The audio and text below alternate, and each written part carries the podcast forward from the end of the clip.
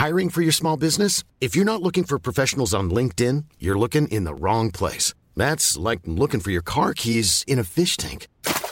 LinkedIn helps you hire professionals you can't find anywhere else, even those who aren't actively searching for a new job but might be open to the perfect role. In a given month, over 70% of LinkedIn users don't even visit other leading job sites. So start looking in the right place. With LinkedIn, you can hire professionals like a professional. Post your free job on linkedin.com slash people today.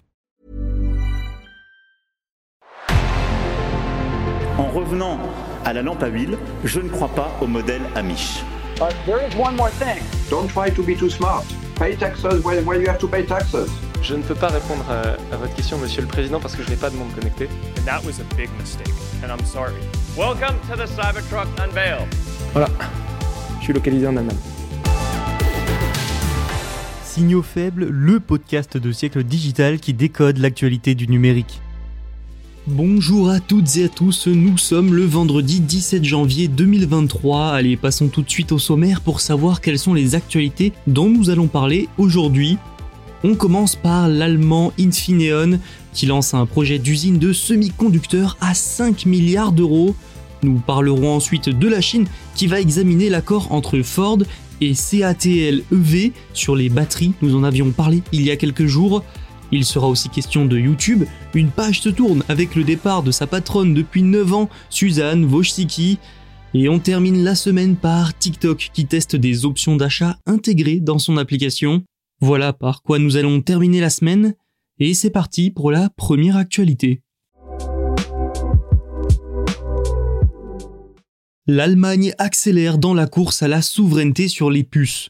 Berlin a donné son accord pour la construction d'une nouvelle usine Infineon à Dresde. Infineon, c'est un peu le spécialiste allemand des semi-conducteurs. La société pourra débuter son chantier à 5 milliards d'euros dès le deuxième trimestre de cette année et ensuite entamer la production dès 2026. Et il faut se rendre compte, hein, c'est le plus gros investissement de l'histoire de l'entreprise. Pour faire tout ça, l'État mettra quand même 1 milliard d'euros d'aide, une aide qui doit toutefois être encore approuvée par la Commission européenne dans le cadre du Chips Act européen. Pour rappel, l'objectif européen, c'est de s'assurer que l'Europe couvre 20% de ses besoins en puces d'ici à 2030. Et le gouvernement allemand veut aller vite. Il faut dire que le contexte de ce marché ne laisse pas de place au temps. Il y a la pénurie, mais aussi l'augmentation de la production aux États-Unis, boostée par de généreuses aides gouvernementales. Il s'agit en tout cas du quatrième projet lancé grâce aux subventions publiques en moins de deux ans en Allemagne. Il y a déjà eu l'usine Bosch à Dresde également en juin 2021, sans oublier les futurs chantiers d'Intel. Les semi-conducteurs sont essentiels, il y en a partout, vous le savez maintenant, mais en Allemagne, une production souveraine de puces est plus que jamais nécessaire. Vous n'êtes pas sans savoir que le pays a une forte industrie automobile, une industrie qui souffre énormément des problèmes d'approvisionnement de puces. Du coup, on peut dire qu'Infineon tombe à pic. Et oui, la société espère produire à Dresde des semi-conducteurs de 300 mm, qui correspond à l'un des formats nécessaires pour l'automobile. Le gouvernement risque aussi d'avoir besoin d'une forte production locale pour mener à bien ses chantiers d'éoliennes, mais Infineon réalise un quart de son chiffre d'affaires en Chine, avec les problèmes de production actuels dans le pays, mais surtout les tensions sur les puces avec les Américains et les restrictions, il faudra voir comment les investisseurs réagiront à ce nouveau projet allemand.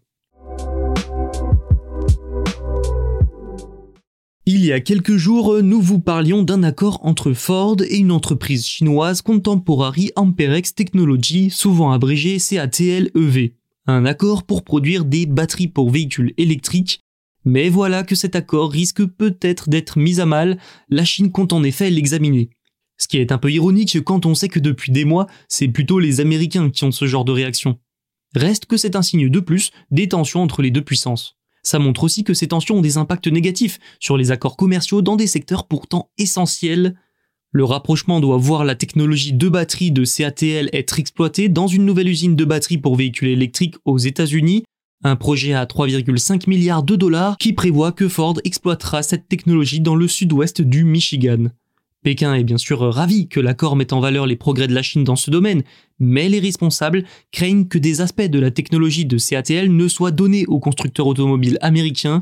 De hauts dirigeants chinois ont demandé un examen supplémentaire compte tenu de la sensibilité de l'accord et surtout de l'état actuel des tensions entre Washington et Pékin, selon Bloomberg. Toujours selon le média américain, il est peu probable que le rapprochement soit toutefois bloqué. En tout cas, c'est un nouveau secteur vital qui est pris entre les feux des deux nations. Rappelons que le président Joe Biden a déjà mis la domination de la Chine sur les batteries de véhicules électriques dans son viseur avec son projet de loi sur le climat, la fameuse Inflation Reduction Act. Avec ce projet, les voitures électriques fabriquées avec une certaine quantité de matériaux liés à la Chine ne bénéficieront pas de crédit d'impôt à la consommation.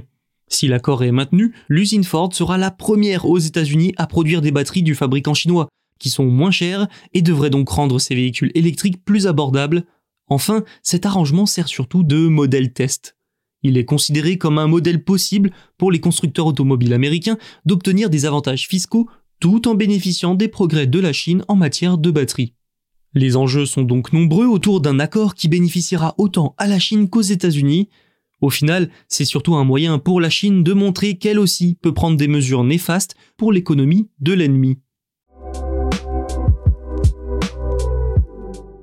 C'est une page importante de l'histoire de YouTube et peut-être même d'Internet qui se tourne. Après neuf années à la tête de la plateforme, Suzanne Wojcicki a annoncé son départ. Elle sera remplacée par Neil Mohan, Chief Product Officer. Suzanne Wojcicki, c'est rien de moins qu'une figure de la Silicon Valley d'Internet. Elle est entrée chez Google en 1999. Pour Forbes, c'était même la septième femme la plus puissante du monde et l'une des rares dirigeantes de la tech. Mais surtout, c'est durant son mandat que YouTube est devenu le mastodonte qu'on connaît. C'est peut-être aussi durant son mandat que la chute a commencé. La dirigeante a expliqué vouloir prendre du recul et se consacrer à sa famille. Avec Suzanne Wojcicki, YouTube a atteint les près de 30 milliards de dollars de chiffre d'affaires en 2022. Pour vous donner une idée, c'est 10% des revenus de sa maison mère, Alphabet. C'est aussi elle qui est à l'origine de la régie publicitaire de Google, AdSense, qui a permis à l'entreprise d'être dans la position dominante où elle est aujourd'hui, elle a aussi participé au lancement de Google Images, et son mandat, c'est aussi celui de l'adaptation de YouTube au marché et surtout aux concurrents. Des concurrents qui ont amené à la création de YouTube Premium pour faire face à Netflix et consorts, de YouTube Live face à Twitch ou encore des Shorts pour affronter TikTok.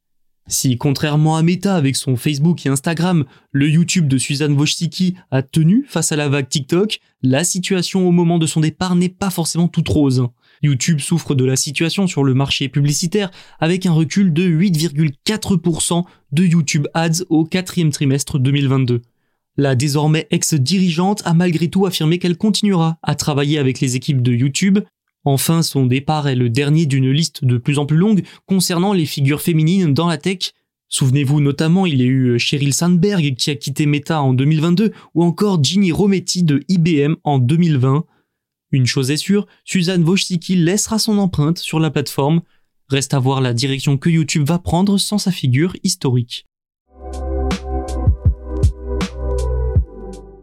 TikTok continue de miser sur le commerce et les achats intégrés à son application. Le réseau social lance en effet un nouveau processus d'achat avec des commerçants américains sélectionnés dans l'application.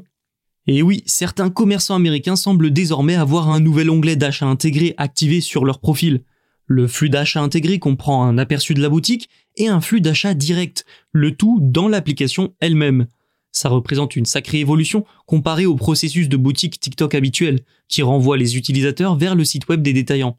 Là, plus besoin de sortir de l'application. Ce principe d'achat intégré depuis l'application est un succès en Chine, avec la version chinoise de TikTok, Douyin.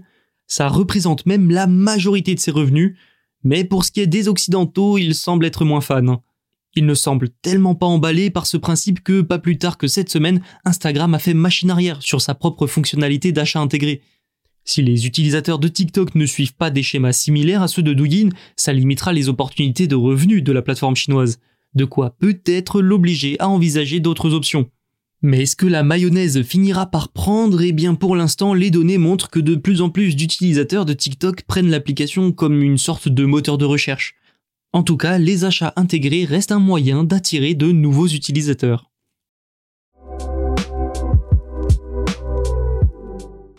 C'est la fin de cet épisode, merci de l'avoir écouté. Si ça vous a plu, n'hésitez pas à vous abonner pour ne rien manquer. Tous les épisodes sont disponibles sur siècledigital.fr et les plateformes de streaming. Et on se retrouve non pas lundi, mais mardi pour un nouveau numéro. Mom deserves the best, and there's no better place to shop for Mother's Day than Whole Foods Market. They're your destination for unbeatable savings, from premium gifts to show-stopping flowers and irresistible desserts. Start by saving 33% with Prime on all body care and candles. Then get a 15-stem bunch of tulips for just $9.99 each with Prime. Round out Mom's menu with festive rosé, irresistible berry chantilly cake, and more special treats. Come celebrate Mother's Day at Whole Foods Market.